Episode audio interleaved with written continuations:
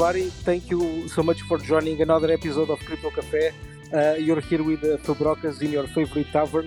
And today I have uh, two of the usual suspects, uh, Malman and Kiko. Say hello to everybody.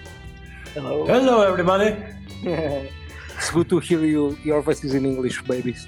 yeah, very nice. Very nice. Um, so uh, today, uh, uh, Kiklis will join us soon, I, I hope. Um, but uh, meanwhile, let me introduce our guest uh, for today, Kevin. Uh, how are you doing, buddy? Welcome to the show. Thanks. Yeah, I'm doing great. Good, good. I know that. Uh, I mean, I know that you've been living in Portugal for a while. Now you're in the Azores, in Terceira.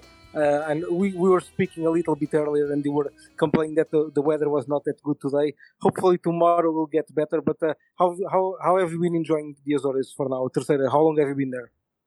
Um, so it's my second time here, and uh, I think we yeah we landed on on Sunday, so it's been two days. Uh, we haven't been here for very long this time, uh, but it's great. Um, we are staying in a in a really nice Airbnb in uh, Quatro Ribeiras, so in the north of Terceira. Okay. And uh, yeah, really, really cool place. It's like a very old uh, quinta, you know, type building, like very old, uh, big mansion. Mm-hmm. And uh, it's really cool. Like it, it's just, it's hard to explain how cool it is. We, there is even a swimming pool and stuff. Of course, we're not using it because it's too cold right now. but uh, yeah, definitely a place I would recommend uh, if if someone wants to go to to Terceira. Um, but you have, a, you have a fireplace, man. Yeah, I have a fireplace. Like we have a fireplace. So just behind me there is a, a fire, or at least we're starting a fire. Um, but yeah, it's really really enjoyable. It's really out of uh, my usual uh, my usual like like day life, you know. That's good, man. And uh, we also have another surprise guest, uh, another team member of uh, Revault. Do you want to introduce uh, Antoine? Hi. I'm, uh, I'm Antoine, so I'm co-founder of Revault with Kevin, and I'm here with Terceira as well. Nice. That's good. That's good. Another uh, surprise guest. That's how we like it. That's how we do it here in the Crypto Cafe. Um, Kevin, you've been living in Portugal for uh, quite some time now, since 2016. Wait, wait, wait, wait. We yeah. have another guest, man. Oh yeah. Somebody yeah, yeah. Rico's in the house. Hello, everyone. nice. Hi, Nicholas. the beginning. Nice. Yeah, sorry about that. Uh, okay, man. Hello, Kevin. Long time no talk. How are hey, you? Hey, how are you? Oh, good. Okay, you can continue, man. Yeah, let's go. Let's go. Um, so, uh, as I was saying, um, so basically, we've been living in Portugal for uh, quite some time since 2016. Um, I mean, why did you decide to, to come to Portugal? Any specific reason? Ah, um, all right. So I was living in Dublin, um, in Ireland before, mm-hmm. uh, for a long time, and uh, yeah, Dublin is great for business, but it's also always gray, and you never see the blue sky. and so after after some time, you know, you just have enough of it, and you just want to see color again. Um, so I just decided to move, and I wanted to go somewhere, you know, south. Um, so I went to see a few different places uh, in Europe because I didn't want, really want to to leave Europe either. So I went to Greece, I went to different places in Spain, and to Portugal for the first time actually. And uh, yeah, I really loved it. Uh, it was just amazing. And um, it also happened that the first time I came to Portugal to view it was the the first time you had the Web Summit here. Um, which is funny because the Web Summit is, you know, coming from Dublin. So it was the first year they were out of Dublin and I kind of followed them. Uh, but that was not the, that was not the reason why I was here. But it was like kind of funny that I could uh, I could see a lot of people that were meeting every day. I was meeting every day in Dublin, and they were in Portugal at the same time. So yeah, I just picked Portugal because it was the one that you know I loved the most, and uh, I am absolutely uh, I'm absolutely not regretting my choice. It's uh, it's a great place to be.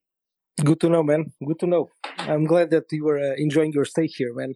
And um, you know, what what what what have you been like? You know, doing before you know you you came into to the Bitcoin space.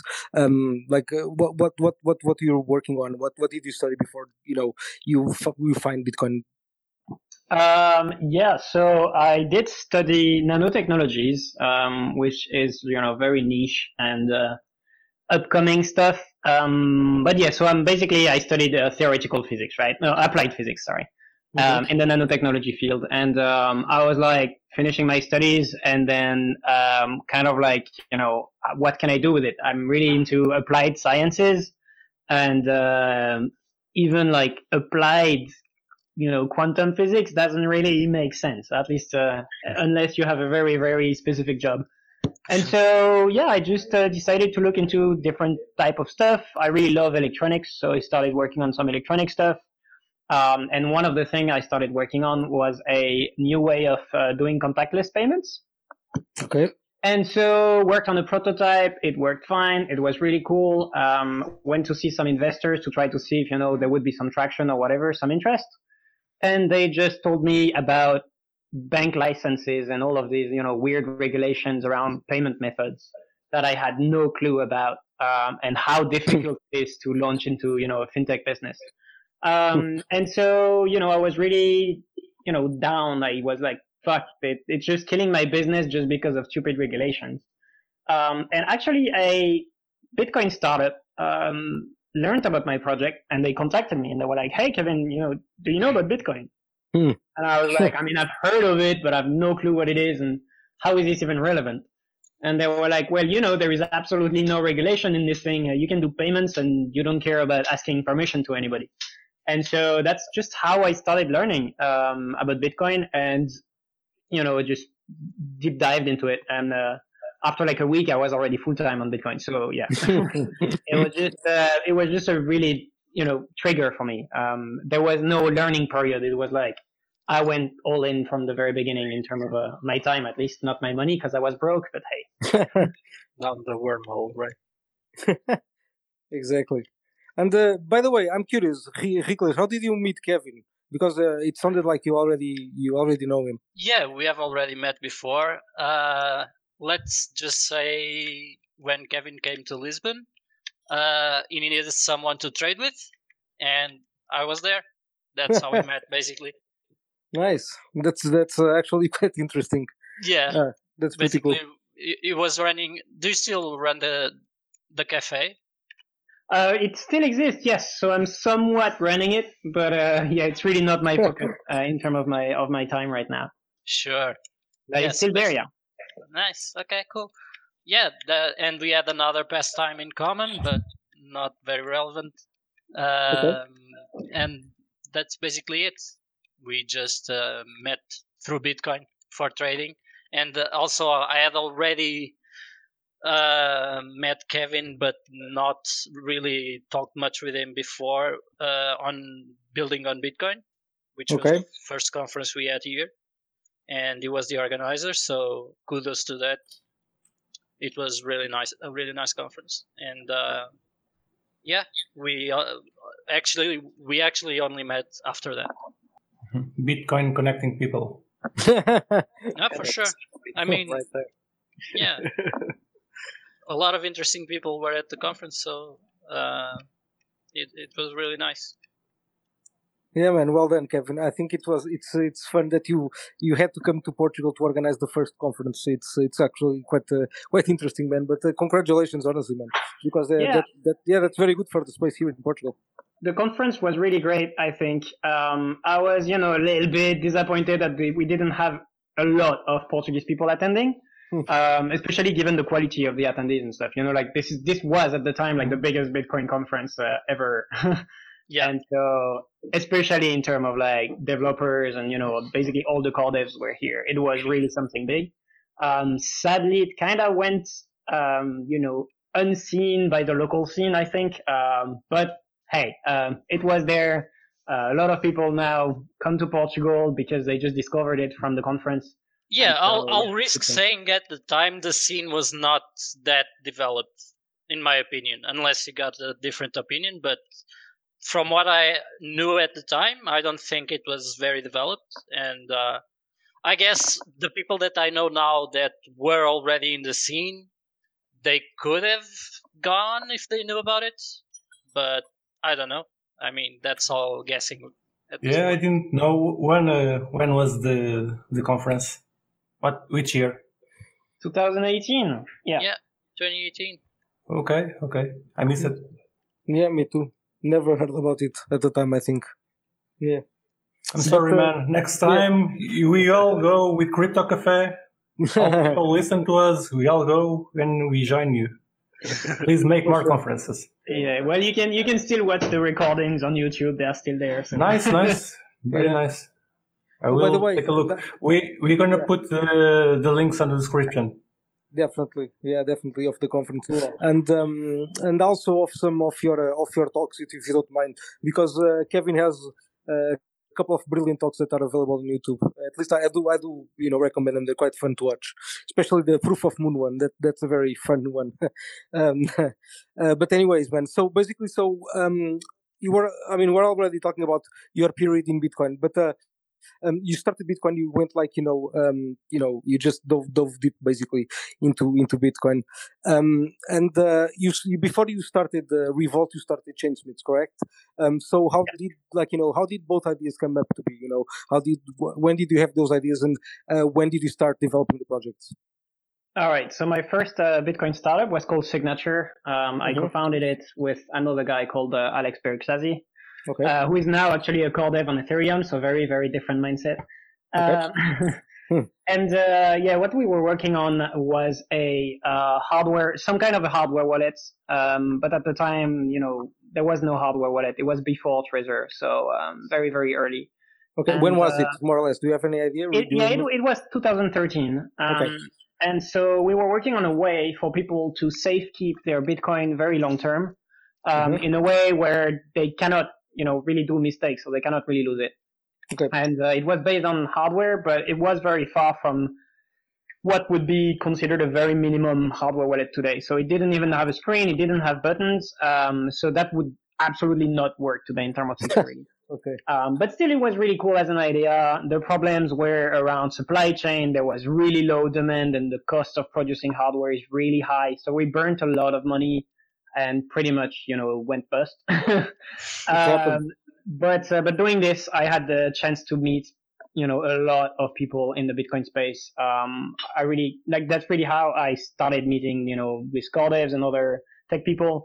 Um, so really, I don't regret these uh, these years. And um, afterwards, we just decided, you know, um, Alex and I decided to um, split the business in like two different things because he wanted to explore some things um, around card payments in in Bitcoin, and I was not too interested. So um, I was like, well, dude, I'm gonna start, you know, the consulting business, and that's how I uh, I, I I started uh, Chain. Okay. So Chainsmith was basically at the time just a consultancy because I had some knowledge of Bitcoin and I knew a lot of um, really, really, really knowledgeable people in, in the Bitcoin space, much more than me. Um, and I was like, hey guys, uh, let's wait until, you know, the market is a bit more mature. Um, and in the meantime, we can just sell, you know, expertise basically. Um, and it was a really good timing um, because we started Chainsmith in 2015, and that's really exactly the time where people started talking about, you know, blockchain is a new thing. Um, Mhm. that was that was just basically before Ethereum launched and stuff. So it was still Bitcoin at the time, and uh, and yeah, like really good years. Um, it let us work with companies like you know Mastercard, um, Bank of Ireland, you know, very very big corporations. Um, and it was really fun because we were like a very very young team of uh, just guys that love Bitcoin, and we were invited to talk to like board of director in global banks, and that was like super interesting but uh, yeah, and so through Chainsmith, you know, I get access to some problems that people have, um, and they need consultancy for, and uh, that's kind of how also Revault got, you know, born. Um, we got a, a hedge fund that was uh, facing a problem about how to custody their Bitcoin, and they didn't want to use a third party. And they were like, um, "Hey guys, can like can we actually do Bitcoin custody in a multi-party environment without using third parties?" And I was like, well, I don't know. I like, we can do some research on it. And um, so they basically paid for quite a bit of research um, that we put together, and we found a way to somewhat, you know, emulate a covenant. Uh, we can talk about covenants if you want. Uh, so basically, basically lock, uh, like lock some bitcoins to a specific set of conditions, so they cannot be spent if they don't respect a, a list of different conditions. Mhm. Um, but Bitcoin is really basic in terms of scripting, so you can't, you know, you can't really put complex stuff in Bitcoin. Well, I mean, you can, but it's it's not really built for that. Um, so we found a way to do what they wanted, um, which is really cool, and that's what we call Revault. And uh, the next step is to actually build the whole thing because it's somewhat a new layer. Uh, it requires a lot of work. It's a security thing, so it can't be done as a proof of concept. And so that's how we started Revault, the business, the company. And uh, yeah, that's where I am right now.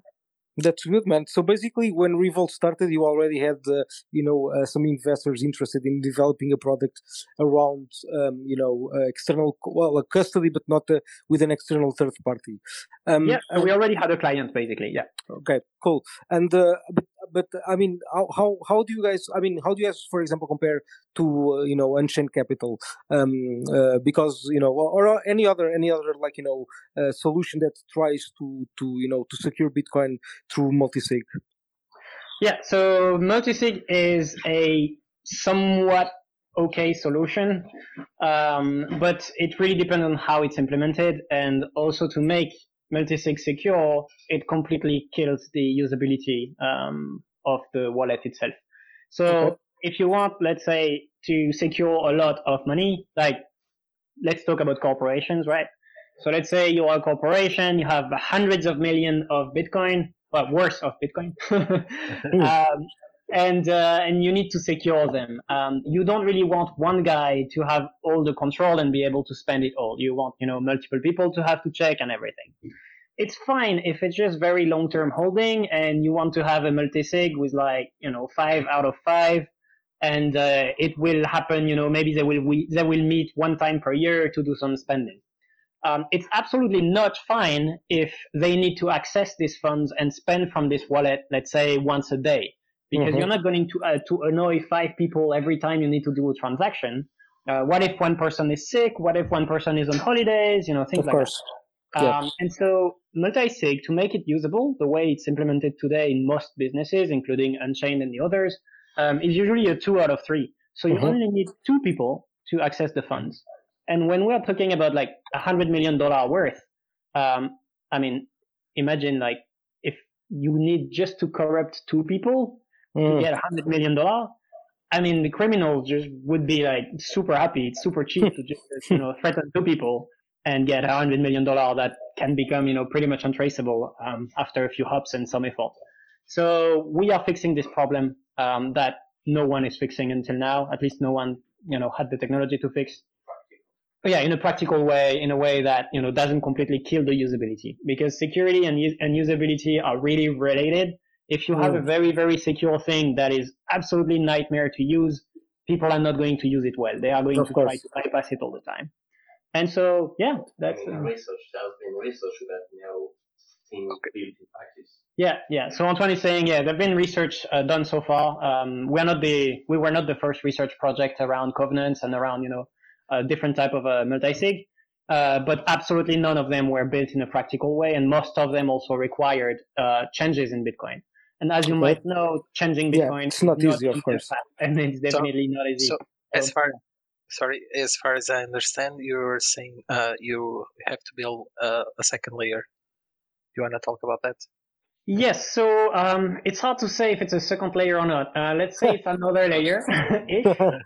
all the security of our protocol is done by the Bitcoin blockchain. So okay. um, everything is somewhat well it's yeah it's complicated. Um, so yeah we're using a like pre-signed transaction to enforce um, the conditions basically. So if a problem happens we can push a pre-signed transaction um, to re- like to revoke a transaction. So that's what we call the the project revault.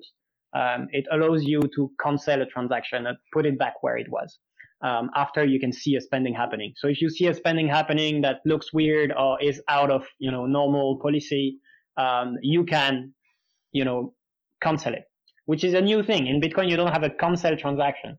Um, now, of course, you don't really want people to be checking all the time all the spending condition and see if there is a problem. So we also want to automate all of this with some things that we call watchtowers. Um, they were like somewhat invented around the, the Lightning Network uh, projects because in Lightning you have some kind of the same issue. You kind of have to watch if the other guy is not closing the channel um, in an adversarial way.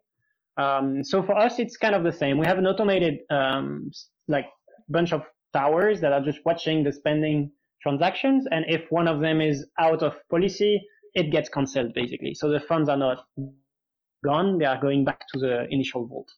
Okay. Um, But Yeah, so what else can I say about the layer? s- Settlement once in a while to allow for this. n- no, actually, no, we don't have channels. Um, But you so do the way everything works, on chain. Yeah. we do everything on Yeah. chain. Yes, every Okay. single thing is done on chain. Yeah, we have nothing off chain. So that's why we are not really yet happy Okay. with the wording around around layers. Yeah, yeah. yeah. Um, we have some part of the logic that is off chain, but all the transactions are on chain, which is uh, Part of interesting. the deterrence are actually uh, off chain. The, That's the deterrence part that is off chain. all right, yeah, yeah. So the, yeah, the deterrence part is off chain, meaning there is a lot of um, things that can happen um, that would completely prevent an attack from happening, just because the outcome of an attack is just so low to succeed, if not inexistent. Um, it removes the risk of an attack in the first place. Okay, but where where is this off chain then? is it another chain? It's a complicated uh, architecture. So no, no, no. There is no other chain. So Okay. this is a this is a, a protocol that doesn't use third parties. So let's let's explain it from uh, let's say we are a company, right? So we are all stakeholders in a company. Let's say we are the shareholders. Um, our company is like a hedge fund, and we have a few hundred million dollar that we sometimes trade. Sometimes we keep some in uh, cold storage or whatever and uh, we still need access to it in a quite fast way in case we need to you know trade or we need to move them somewhere. Um, so we somewhat don't really want all of us let's say we are five we don't all want the five of us to be there all the time because we might be in different time zones Yes. or we might you know not be always on the computer. Um, some of us might not be technical people and might just be you know some of the finance guys and we barely know how to use a bitcoin wallet Sure. uh, so we could do big mistakes and spend too much money or waste uh, or lose a hundred million or whatever. Um, so the Revault protocol lets you delegate your spending um, rights, let's say. So you will have people that can be spenders or what we call managers in our architecture. Um, it could be one person even. So that could be just like the CFO or even an external person, a trader that you trust or you don't trust actually even. so you give them the right to move your coins, right? But through the setup of the um, Vault architecture at the beginning, um, so there is a setup between the five stakeholders, the five of us. So we generate, you know, private keys. We discuss the policies we want to put in place, like, you know, maybe time of the day, amount per week that can be spent, where the money can move. Maybe we want a whitelist of exchanges and the money cannot move elsewhere. Um, you know, all of these things we can uh, we can decide, and then the system gets set up. So there is a lot of machines. Um, there is you know watchtowers. There is a few bunch of servers that the company controls. Right? We control. Um, there is no third party in this.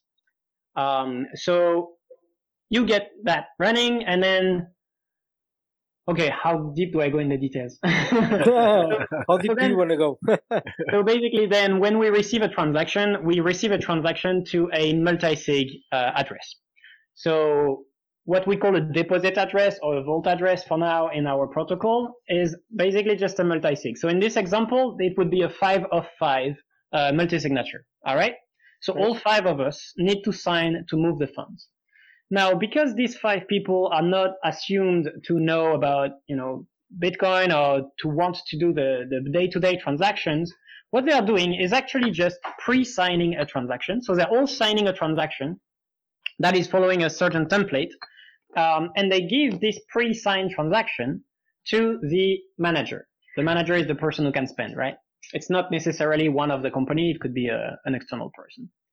Then this external, this also, yeah, this pre-signed transaction will enforce um, something we call a time lock in Bitcoin, meaning that um, the way we're using it is uh, is called uh, check sequence verify. So when this pre-signed transaction will be pushed to the blockchain and mined, um, the output of this transaction, so basically the UTXO, if you know what it is, uh, cannot be spent for a certain amount of time or a certain amount of blocks. In our case, we use the amount of blocks. So as an example, we can say uh, six blocks. Okay. So why we do that um, is for really technical reasons. I don't really want to go into the details. But also this time lock will let us a window to cancel the transaction if we see something going wrong. So the manager, the person who can spend the money, let's say the trader, wants to do a transaction. He wants to move money to Kraken. He's going to craft a spending transaction from this pre-signed transaction output to Kraken. He's going to try to push it on the blockchain. Um, but because of the way Bitcoin works, he cannot right now. First, he has to push the pre-signed transaction so it gets mined. mined. Uh, then he needs to wait like the six blocks, for example, of the time lock, and then the spending transaction can happen.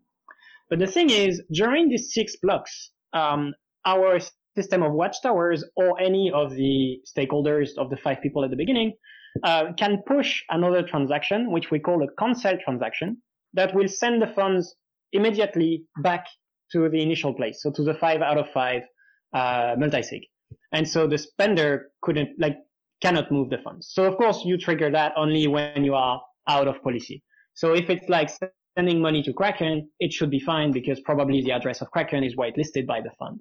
But if the guy is trying to send all the money to his pocket, it will be caught by the by the system of watchtowers, and they will push this cancel transaction that will then move all the funds back to the vaults. Um, so the logic of these watchtowers is actually off chain, obviously. Um, so that's what is off chain. Um, but all the you know time locks and all of these things is an on chain enforced.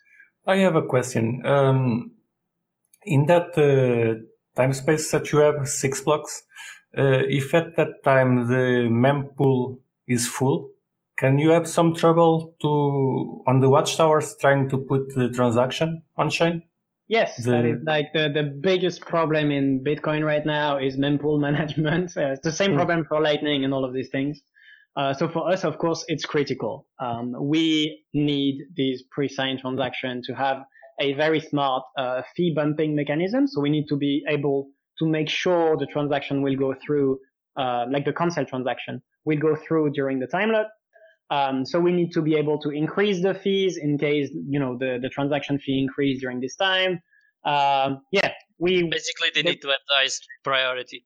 We need to make sure it will go through. Yes, um, but it's really hard to do in Bitcoin because there is a lot of ways to uh, do something called transaction pinning, which is basically preventing the transaction to be to be mined, um, and that would be a vector of attack against us. So yes, we have systems against that. Um, but they are really complex, and I think we are probably one of the team, uh, one of the few, very few teams on the planet really working on this. Like, it's so critical for us that we need to find proper solution for this. Well, and I'm, I'm pretty sure that uh, the solution that you find can also benefit uh, other, you know, other uh, projects working on different Bitcoin protocols. Yeah, it depends. Um, it depends because like all of the, let's say, so it would really benefit for other um, like layers, but it really depends on the use case. So yeah, okay. Lightning and stuff are very different in the way they operate. For example, for Lightning, we can't use our solution, which is basically to introduce malleability in the conciliation transaction. So we introduce malleability for ourselves so we can uh, attach new input in order to burn the fees. But it would not be practical for Lightning Network because you have second stage transactions that are relying on these pre-signed transactions. So you can't introduce malleability on this one or the next one down the chains are going to be invalid. On the other hand, Lightning is going to use anchor outputs, which works because it's only for two parties channels. Uh, our protocol is designed for multi parties, so we can't use okay. anchor outputs because we can't use the carve out. Yeah. So the, yeah, there are there are like things that are working for Lightning because it's two parties right now, mm-hmm. um, and our system is more than two parties. That so let's say the hacks or the tricks they are using, we can't use the same. Mm-hmm. Makes sense. And probably you have uh, more vet- vectors of attack uh, because you're working with more parties. So I'm just assuming that. Um, the, do you guys have any, any other comments, by the way? Um, on our side, yeah. I mean, like the the main thing I think that I didn't really say um, around what we are offering and the difference between every other solution um, is that we are not only covering the risk from an online attacker, um, because for the amount of money we are trying to cover, like we're trying to cover basically any amount of money. So we are also looking, especially looking at um, real world attacks, um, as in, you know, physical threats, um, as in employee collusion, Mhm. as in some of the stakeholder colluding with each other to steal the money from the fund, and you know, like we're looking at really, really crazy stuff. Um, so yeah, we're really trying to include every type of um, of real world attack that could happen uh, for big amount of money that would justify you know going crazy. So if you were a really big criminal organization and uh, you know you can you can steal half a billion dollar um, by just threatening some people we need to cover that risk. And right now the companies that are offering multi-sig are not covering this risk. They are just covering the risk of one key leaking or something Okay. um, we are going to cover the risk up to all but one key leaking. So let's say if, they, if it's a group of 10 people, you can leak nine keys and it still works at Revault. So this is pretty insane. And That's yeah. pretty impressive. Yeah, exactly.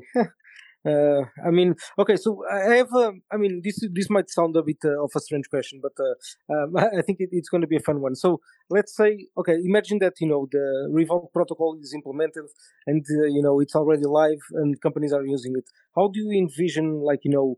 that for like that future for the usability of bitcoin for corporations do you think that it will attract more companies do you think it will what do you think it will it will do So we really believe that it's so much better for companies than anything in place that everyone will use it. Um, maybe not Revault Revault, at least maybe not um, our specific implementation, but we do really believe that this will become some kind of a standard, at least in the way of thinking um, around custody for, for companies and, and multi-party situations. So Okay. right now in custody, uh, there are there are, or at least there seems to be a lot of uh, interest in solutions that offer um, MPC. Do you have something that you can discuss with us about it? Multi-party computation. Yeah, yeah. Um, no, we don't because we don't want to play too much with uh, new cryptography stuff. Uh, we don't really want to add more risk. We have enough to cover with Bitcoin and with you know networking and all of this stuff. So looking around, you know, multi-party computation, looking around multi-party um, digital signatures, there is a lot of new things that are really fun, but we don't want to work with them because they are adding more assumptions or yeah, like all of these new stuff keep getting you know flaws and you keep finding new attacks and things, and yeah, we really there are don't want to to edge with that. cases that have not been tested, and they are being added onto those platforms and those protocols. Well, Yeah. yeah, that's always a risk. So definitely that's yeah for us that's something uh, something important. Another thing is that we want our architecture to work with Bitcoin today. So we are not expecting any change in Bitcoin. mm-hmm. Of course, Okay. we're welcoming change to Bitcoin. so if there is change or when there is change, like uh, you know Schnorr signatures and things like that, um, great. But we don't need them for Revault to work today, and that's also very important because most of the other protocols um, that are being researched or developed um, always have you know some need for different kind of inputs or you Mhm. know di- different kind of logic around Bitcoin. And our goal is really to make it practical from Bitcoin that exists today. But I'm curious, by the way, is there like any any any upgrade that would be very like super useful for you guys? Um, not that you need, but one that you know um, that that would actually help a lot. You just say, uh, because you mentioned Schnorr, so I'm not I'm not sure if Schnorr uh, is something else. Um, yeah, today we uh, we were basically focusing on one specific type of thing that is annoying for us um, with the mempool, and um, we all the solutions we have are okay and probably would be you know enough for years, Mhm. but we cannot prove that there won't be a black swan event triggering a very specific condition. It's Okay. not a security risk; it's a usability pain basically uh, around the mempool. And so, yeah, that's uh, that's packaging transactions uh, in terms of fees. And right now, it's not implemented to Bitcoin, and I think it would really help. But for Schnorr and stuff, yeah, great, but we don't need it. We really Okay. like, yeah, could be could be fun in terms of like fungibility and things, but otherwise, uh, I It think. could it's be a, a huge cost reduction as well. Oh yeah, It's yeah. Using Taproot, but we don't want to introduce, not yet, Mhm. maybe in five years. Yeah, so yeah, ter- term in terms of costs, um, so right now for us it's not really a concern because we are kind of looking at you know big amount of money, so paying fees that are a few euros worth um, is perfectly fine for most of our uh, potential clients, right? Okay. Um, but yeah, sure, using Schnorr or something like that would really reduce Hmm. the cost because the scripts we're using are pretty big and we're using quite a few transaction chain, like a chain of transactions basically of pre-signed transactions. So we have to pay multiple fees um, to get a transaction from coming into the fund to where it's supposed to go. Um, it's like three transactions. So yeah. Is there, for example, any update to the CSV opcode that could be interesting for you guys? Um, no, not Not as far as I know. No. Okay. Cool. Do you guys have uh, clients Yeah. already using the system? Nope. So right now, um, so we have an architecture, right? Okay. Yes. Uh, we've been Yeah, yeah, working yeah. on an implementation. So we started working on the implementation, and we basically gave ourselves the goal of uh, doing it in one year, uh, including you know audits like security audits um, and things like that, because it's a security product. So we can't really do a you know a very short implementation MVP and just uh, give it to uh, banks and be like, hey, it's secure. Mhm. Um, so it will take time to develop a, a, a secure implementation. Right now, we're working on a um, a client, and you know, I would say clients even because you know you need to code the watchtowers, the different servers, the wallets, everything. Uh, we're working on uh, on that with uh, Rust, which is a pretty cool programming language. Um, also, it's not really easy to find Rust developers, um, so that's one of the things that is slowing us down a little bit but for the long term, it's just going to be so useful that uh, it makes sense. So the probably the first clients we will get um, are going to be before the middle of next year because that's when we should have a working product, um, and we will probably you know scale um, by the yeah by the end of next year. Okay. Nice. Well, so it's good to know. It's not uh, that far away. I would uh, be really the terms of interested- uh, I would be really interested to see a comparison of your product to the, for example, yeah, well, basically to any other, uh, let's say, non-custodial uh, custody solution. Something yeah, so like I was saying, for example, something like Curv that uses MPC. Uh, I would like to see a, a comparison of both. It would be interesting, I think. Yeah. Yeah. So um, something I could add here um, is that there is a difference between key management, which is already you know like a very big thing in security. So using multi-sig or you know multi-party computation, things like that. Yeah. Um, yeah, like yeah, there is a lot of things for key management that exist, but key management is not enough because if you corrupt um, some of the people, you can get access to their keys, right? So For it sure. might be very hard to steal Bitcoin from like a online perspective. If you know you get access to one computer or whatever, then you're like, oh no, I need another key to do the multisig and stuff like that. Uh, but in our case, you can even come to my house, threaten my family. I can give you my key. It will not let you spend the coins because we have the entire automated way of checking that the funds are not going outside of the system. So you know you can't add your um, your public key there. Uh, It's, it's not it's not going to go to your address. The the system is just watching for it, um, Sure. even if you corrupt everyone. So this is really different. Um, we're going much further than just um, just know- key management. It's not Yeah. just key management. It's definitely not just key management. No, no. Okay, good. I, I think yeah, it would be. Uh, I mean, a big problem if you can if you can just like you know threaten somebody who has access to a to a master to to, a- to a master key and just they, they can just use it. So basically, that, that, that that's a big issue, even for like you know any other type of system. Yeah, Uh, but he's not for the- even talking of just uh, someone that has a master key. He's talking about even in a multi-party setup. If you threaten several people, Sure, you cannot make the transaction. Exactly. So that is really interesting in their system. yeah, yeah, yeah. The thing that I understand, you have two transactions, right? Well, Uh, we have a few. You know, The- Okay, their, their problem is that they don't have just one or two. Exactly, exactly. I think one thing I, I found funny, uh, Satoshi Nakamoto solved the double spend problem. You guys put it on on play again. You can Uh, say that. actually, actually, somewhat. Yeah, we are we are adding double spend, but uh, it's not a bad double spend. You know, it's Yes, yes, yes. I'm spend kidding. is never authorized in the first place. Exactly. That's nice. That's nice.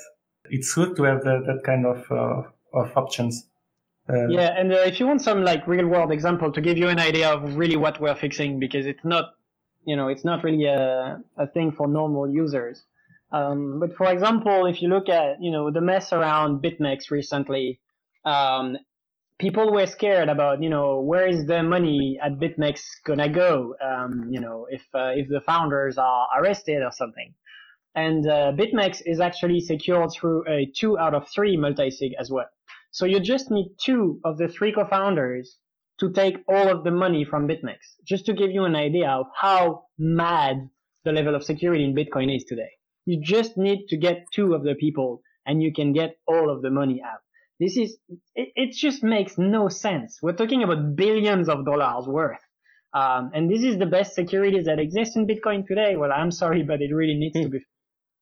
But it, it's not just the two of three, right? Because, I mean, I'm going to get, this is just a guess, but they should probably have some processes in place that if two of them get arrest or whatever, they have some kind of I don't know, but policing system that will uh, warn other stakeholders in the company. And even if they are not the top management, they would not, uh, I don't know, but sign the transaction, give access to the system that signs the transactions, whatever that that is. I can't, I can't believe that they would be so naive as to have only a two of three multi-sig protecting their all of their funds. But that's the reality today, and that's that's what happened in all exchanges and all of these funds. It's crazy. Of course, they have extra policies, but these policies cannot be enforced. So you go back to the same square. You know, you threaten them so they don't, you know, call their friends or whatever and saying, "Oh no, uh, we have a problem." Uh, but no, no, we're talking about three keys and three people have one key each and you just need two people to sign a transaction and push it. And bitcoin bitcoin network the bitcoin network is the only you know judge of that. There is no there is no existing way of canceling a transaction. So if two people sign oh for sure. the what, bitcoin what network it's gone. Yeah for sure. What i'm saying is that they in my opinion they must have some some other system that will prevent them from even signing a, a massive transaction or whatever. I mean, it doesn't make sense to me that that would be even broadcasted if it was the case.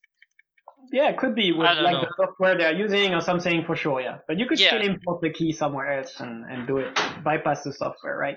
So it's just it's just a software thing. It's uh, it's not very strong. Sure, I I agree that you are going above and beyond uh, I'm just saying I, I don't I cannot believe that they would be that naive. In yeah, and uh, and there is worst case. Like you can look at the Bitcoin for sure. and, uh, and you worst have a lot always... using just one thing, and it's just insane. Like cold storage on one single address is just mad, and a lot of people are doing. Uh, I mean, for sure. I mean, there are still so many exchanges using legacy addresses that basically you don't even have uh, Bitcoin security there. It's maybe they do have multi-party security, but it's on a different software. And that's what I mean. I mean, beyond having the three keys, they should also have some kind of software like that. And the the example that comes to my mind was Coinbase up to uh, not that long ago, and uh, even I mean even blockchain.com or whatever, but they don't hold the keys, so that's not really a good example but yeah, an exchange that still uses legacy addresses would would be more vulnerable to that kind of attacks if it was just one address, one key. Exactly. I'm sorry. Yeah. Um, you guys are uh, working only for Bitcoin, or you want to implement this system in, in uh, another blockchains? Uh, yeah, Bitcoin maximalists here. Uh, Bitcoin only. They only you, care about Bitcoin. yeah, you not consider that at all. No, um, and uh, the actual reason why is um, maybe a little bit different. Um, is that we want to offer some kind of guarantee to our users um, that you know we're really we're really working on a on a system that is secure.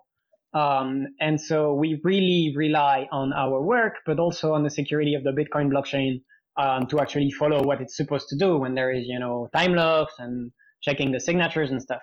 Um, and Bitcoin is really, really the only blockchain where you have a ton of efforts into making sure things work and we don't add new things that could break it.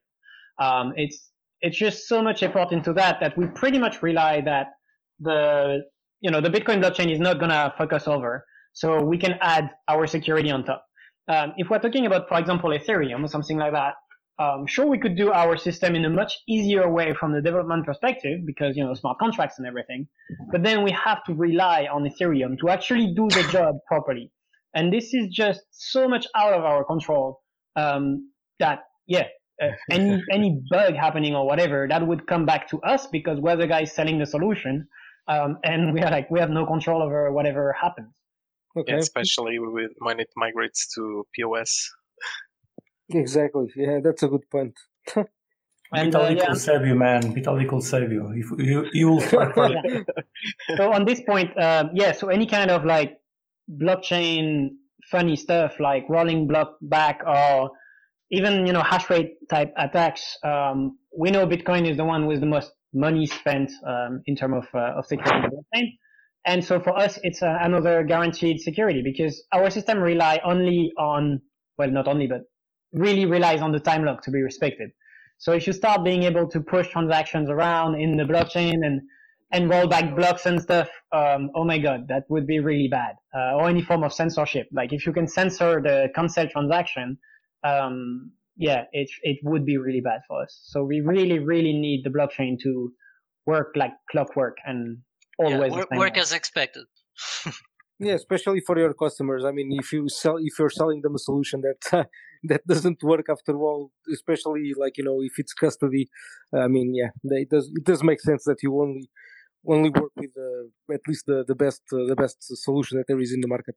Um, I, I actually have a question a bit outside the Revault, but that might be very useful for our listeners because I mean Kevin is is kind of like an expert in, in security.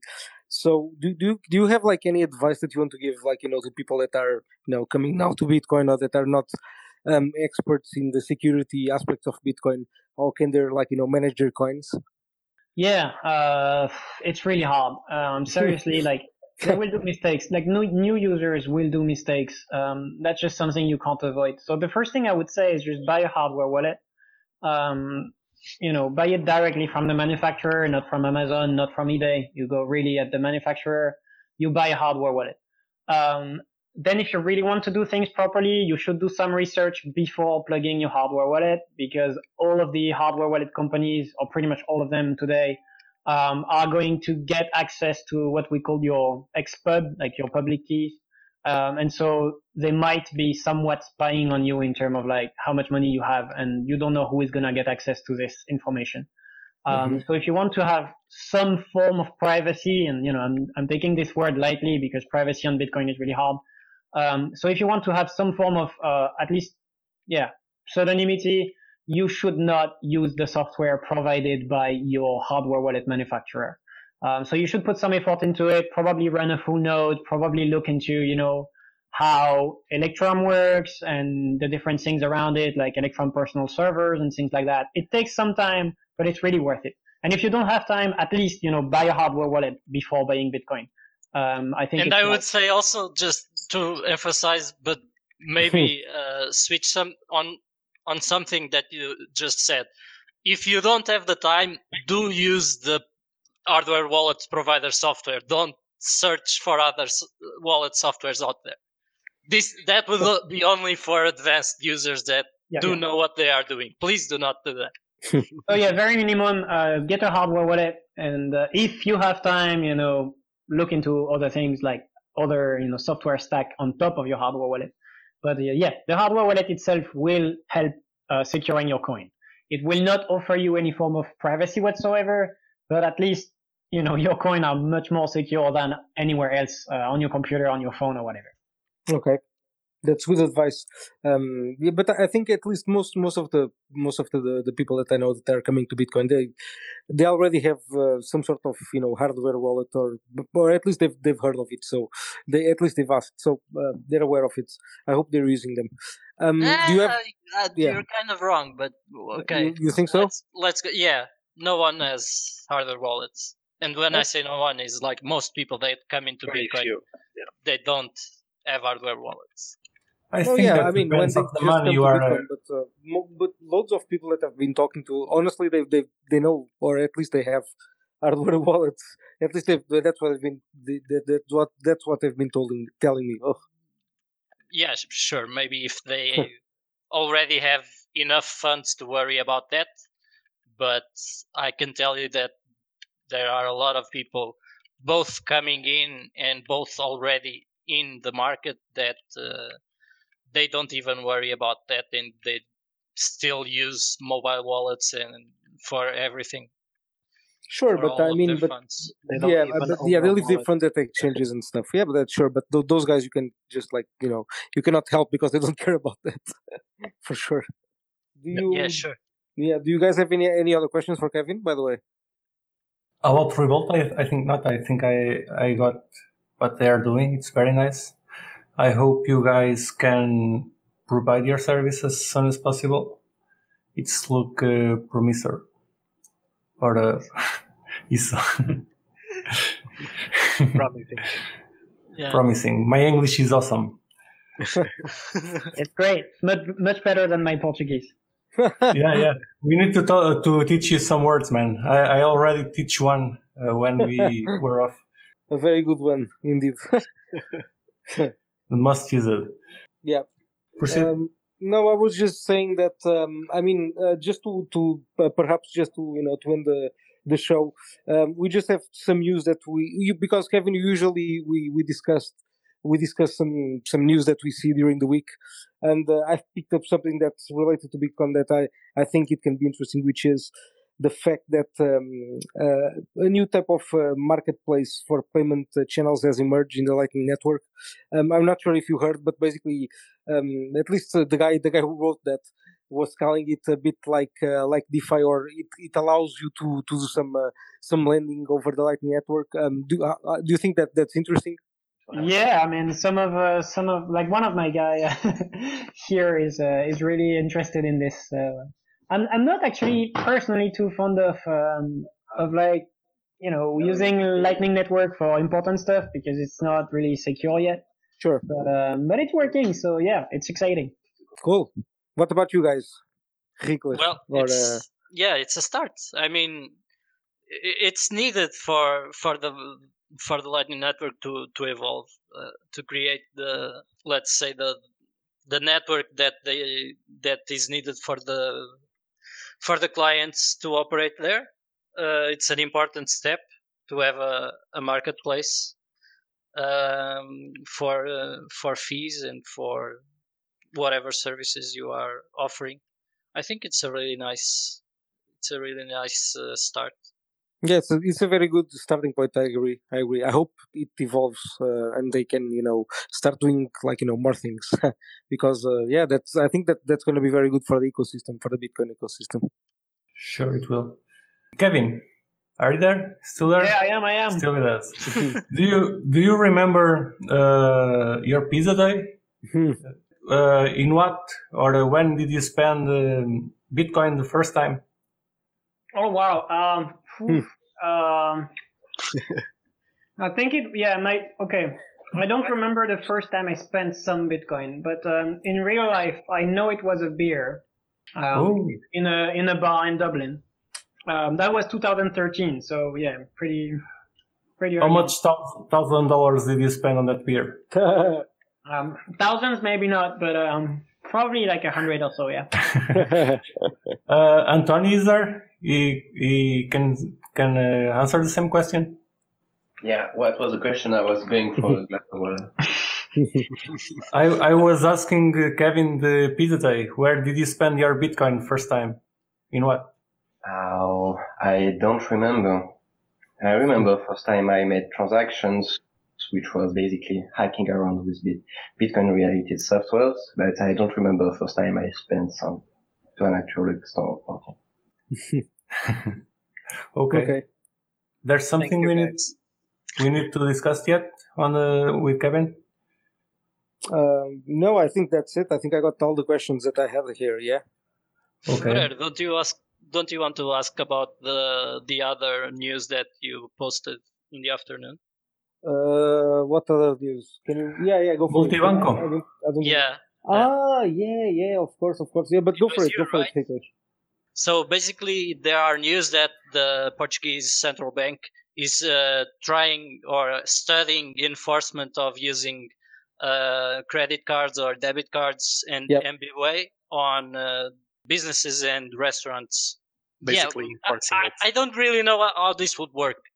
So uh, it would be stupid because small businesses cannot. Not all small businesses can take the fees of using Exactly. of exactly. accepting payments like that. So Uh, are the fees still high? I have no idea. yes, the they are very high. Do you think that uh, with that they would try to you know um, to compensate the the you know the businesses for the fees some, somehow? I mean, I, I still don't agree. I think it's really stupid. But you think that they will try at least they'll think of that or not even that? If if they are thinking of doing it, they would have to make uh, small businesses not pay fees at all. Exactly. it, I mean, it would have to be the solution. Like you would have to scale it. If you are a very small business, do not pay fees or have some other fee schedule uh, with your bank, with your uh, TPA provider. But I mean, it's very unpractical. It's very Well, they, they can they can force MBWay, and uh, the, the the the small business only have to have the phone, and if there are any fees, it's on the customer. That will probably solve the problem of the small business. No, it's a workaround. Uh, I'm just uh, thinking out loud. yeah. I guess it's a workaround. I'm not sure. Yeah, but it doesn't make sense either. You know, uh, it, it's it's uh, it's just an invasion of privacy. It makes no sense to be honest. Um, Exactly. Ki- Kiko was telling us that uh, on Spain it's uh, absolutely uh, normal. Everyone uses credit card, right, Kiko? Yeah. Uh, maybe the, the major difference is that uh, on Spain you have more uh, competition on the TPA systems. yeah, I, I believe. that I don't know. No, Yeah, actually, it- you you a- have already talked on about that, didn't right? you, Kiko? Because Yep. uh, on there was uh, some time ago you said that the banks even have different payment systems, uh, so they they do not all share the same payment system like we do in Portugal with Yeah, yeah, Sage. yeah, you have fees uh, depending on where you're Yeah, So- withdrawing. it. yeah, exactly. So. Uh, I think the system is so different. I don't know. I don't know. I don't know either. I don't know. We know what they are trying to force. They are trying to exactly. to take uh, physical money out of the circulation. Everyone's uses something that they can control. I believe that's the the where they are where they want to go. Yeah, that's the end goal, but uh, sure. I mean, whatever. Let them study. Yes, it's they will it's not a, be able to to enforce that. there will be a lot of public outcry on that. Yeah, for That sure. Sure. sure. sure, sure, sure. I I, I agree. That with is something that I don't see the the public uh, accepting lightly. So Yeah, I- I, I I don't know. I think the general customer they don't care about uh, their data. Uh, probably the the most. oh no, um, they don't no, it's care. not about the data. about it's the about the data. Yes, yes, yes. Probably the, the most uh, difficult to accept was the small business, like you were talking. Yeah. But they, they will just get some kind of uh, easy way to there to accept uh, paying less fees or pay no fees. No, but to be honest, but if, if you really think about it, let's say, okay, let, let's imagine they have a, like a, a, a wee coffee shop, right? A small coffee shop. I mean, if they tell me, okay, you need to put a, TPA in there, okay, and they, they give me the TPA, they put it in there, but they cannot force me to use it, right? I can just turn Exactly. it off and Exactly. not, not use it and don't give a fuck, right? I mean, that's an option. So uh, I think that's what probably will happen. Even if they try to enforce it, it's not going to be easy to enforce. Exactly. Uh, you you can have TPA, but when you want to use it, uh, you only can use on some amount of money. That already happens. A lot of Yeah, yeah, places sure. only accept uh, more than five euros. Yeah, yeah, exactly. Yeah, yeah, but but it's a stupid law anyway. So it's uh, it's uh, yeah a stupid idea. But Yeah, it's not a law. It's, a, law, whatever. it's sorry, just a yeah. stupid idea. Yes. yeah. what do you think, Kevin? Um. All right. So for me, it's a little bit different. I um, I, I don't like coins. So for me, it's a different thing. I just hate coins. If we only had banknotes, like uh, in the U.S., you know, uh, having a one euro banknote would be great. Mhm. Because uh, having coins in my pocket, I just hate the feeling. Yeah, sure. So if if I can, I pay by card. Uh, I know it's bad for my privacy, and I should not. but uh, it's just quality of life. I don't like my pocket full of coins. Sure. Um, now, on the on the fee perspective, the, the fees are not really that high. Um, it's really a misconception in Europe. Uh, in the US, it is yes, but in Europe, it's extremely regulated, and they they cannot do whatever they want with the fees. So, for as an example, for example, um, like if you want to accept, you know, a payment of like two euros um, on a TPA, you're probably gonna end up pay less than 10 cents of transaction fees. Um, of course, that's like 5%. It might, it might sound like a lot, but seriously, 10 cents on 2 euros, um, can't really call that very expensive. And it's probably less than 10 cents right now. So we're not talking about, you know, 50 cents or 60 cents and all the shops that put like, you know, 10 euro minimum to accept cards. It's probably that they are afraid of the fee, but the fee is not high. The fee is just a percentage based. Um, there is pretty much no uh, minimum amount now in Europe. So it's really a percentage. It doesn't matter how, uh, how small the payment is. Um, and on top of that, you Mm, pay I don't some think kind of a subscription right. fee. I don't Why? think you're right. It depends on the provider. There are providers Mhm. that charge Yeah. a, fl- a flat fee and then a percentage fee. Yeah, yeah, yeah. So typically, yeah, that would be the case. You would have a you would have a rental At, fee at every month. least in Portugal. Yeah. Yeah, but that would be uh, you know it's, it's not a big amount. Um, the rental fee, I don't know, it's like No, but not. maybe 15 euro a month or something at Novo Banco, and then you would get like. two But or I'm not 3%. even talking about the rental fee. I'm talking per payment. Mm-hmm. Usually there's a flat fee Alright. per payment and then the percentage. amount. Yeah. So not that often. Okay. You can check it out. I, Yeah. You are poor, man. You are in Portugal. I'm Portugal. Actually don't- going to check that out right now because Okay, we're gonna wait for you. We- man, we are we are poor in Portugal, man. Ten cents can give you two gu- two gums. Yeah, What well, means I don't that know how much cheap. for a 50 cent coffee, but for a two euro coffee, I'm I'm quite sure, and the fee is like pretty much non-existent. Two euro coffee, where? At the block back in the days, That- That's a steal, man. Not when the coffee is good. yeah. Uh, Kevin, I, I know I know you are a Bitcoin maximalist. Uh, you are talking with two uh, Monero maximalists, me and Kiko. What do you think about Monero? Um, I have a four-letter word in my head, but um, let's say um, Go ahead, man. I mean, No- I mean, what can I even say about it? I mean, what what's what's the point? okay, fair enough. You you are really only Bitcoin, only for Bitcoin. Yeah, yeah, yeah. I, even Bitcoin, I'm not. Uh, I'm not that enthusiastic about it. Like, I, I see all the flaws possible. So, to me, it's it, it's all pretty bad. It's just that Bitcoin is much much better than the other bad things. So, Actually, he is a credit card maximalist. I'm a credit card. maximalist, yeah. Um, oh yeah, damn it! so, so yeah, for me, like it, it really, I, I'm okay with research, right? So I'm perfectly fine with people trying things and experimenting things, uh, whatever if they want to create other chains or whatever. But trying to sell it as like a payment method or whatever or privacy or anything, I mean, this is just no, just no. Um, it, it doesn't work like that. But I'm curious. By, by the way, and how do how do you see Bitcoin as money? I mean, do you like it as as as money technology? Uh, do you think that it will achieve like you know a, a store of value purpose at some point in its history? I mean, it already is a store of value in some way. Sure, sure. I mean, for us, yeah, but for most people, I mean, for most people, just you just see it as like you know a, a, an- like a normal asset that's like with loads of volatility, right? Sure. Uh, yeah, it is volatile. Um, Yeah, sure, of yeah. course. um, I don't believe anytime soon we will have any form of uh, scalability on top of Bitcoin, at least at uh, at layer one. So I don't believe uh, it will ever be a you know uh, um, Medium of exchange, yeah. global money that replaces Payment every system. money. Yeah, that that's just not happening. At least not on the on the on the main layer. Um, yeah, so that's one thing. Um, now I do really see it as a better money than other existing money. So it really makes sense to hold as an asset, either you know store value or for very high value transactions. Yeah, it's just it's just shocking, like the amount of you know fees you have to pay in the traditional banking system, especially if you need to do conversions between currencies. Mhm. Um, it's insane to have you know to deal with like, oops, we don't know where the money is. It might come you know tomorrow or the day after. Um, when you use the interbank system, it's like that, and it's still like that.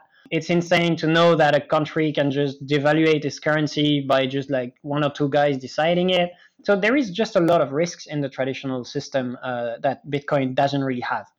Um, and just that is enough to, to give it a lot of value. Um, now, is this a store of value? I mean, sure, but that's really a different problem there. It, it's more like a good money thing, um, but not a currency yeah. as in like doing payments for uh, buying my uh, my bread in the morning, right? Mm-hmm, exactly, because I mean, Bitcoin can can be used as a store of value. Like, for example, if a bank would say that uh, I'm gonna I'm gonna hold my reserves in Bitcoin, right? Um, I mean, they, they could do it. So Bitcoin would be it would be in that case as a store. They of will do it. Eventually, I, I think so. I think eventually they will do it. Eventually, um, yeah. Yeah, it revolts because they cannot store it right now.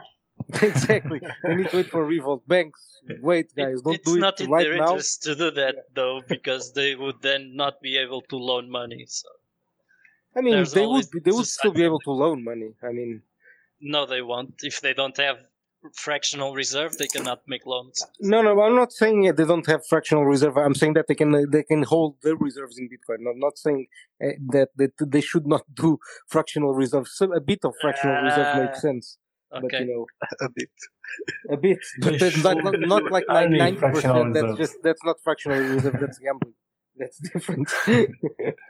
Okay. Uh, yeah, so, so I'm just going to say that I guess Kevin was more right than me. There is a, a minimum fee of five cents per transaction, but it is percentage based. five percent. No, five cents. I five cents. Okay, okay, Yeah, five cents per transaction flat. Okay. Minimum. okay. But then after some amount, you gonna pay some percentage. No? Yeah, it's 0.75 to 0.9 percent on Okay. two places that I just two banks that I just saw. Uh, but it does have a a minimum of only five cents. I actually thought the minimum was more. Mhm. So if it's less than one percent fee on top, that means that my two euro coffee would be like seven cents maximum. Yeah, yep Exactly. So maybe we should uh, close the tavern. yep, sure. Uh, So, let's uh, let's uh, yeah. let's uh, let's just uh, teach a word to to Kevin. Go for Uh, it. can, can we go, Kevin? Can we can I teach you something? Go go go. When uh, we end the episode, you gonna try to say até para a semana. It's All not right, bad. that, sound, that sounds fair. Okay, okay. Uh, go ahead, Fabracas. Um, so yeah, uh, I would like to thank you, thank you all, especially Kevin and Antoine for uh, for joining us today. Um, it was a really really cool episode. Thank you a lot uh, for explaining what Revault does. I think it's going to be a very cool protocol when it's uh, finished and you know up and running. Um, and uh, yeah, um, I hope you had a good time, Kevin. And uh, yeah, I hope we can have you uh, some other day, some uh, some some sometime in the future when uh, when Revault is uh, you know is uh, is done, and you can talk a bit more to us about it. Sure, I'd be happy to. Cool. Thank, Thank, you. you. Yeah, and uh, thanks, guys. I'll see you next week. I would like uh, to thank uh, uh, the special thanks, of course, to uh, Luso Digital Assets for sponsoring, sponsoring the, this episode. Also to uh, Bition and uh, to uh, Crypto Nerds as well. Um, finally, uh, a special thanks to the Monero pool run by our friend Kiko. Um, yeah, thanks, guys. Thanks you, and uh, we'll, we'll speak next week. Obrigado, Kevin. Até para a semana. Até a próxima semana. nice. Thank you, Kevin.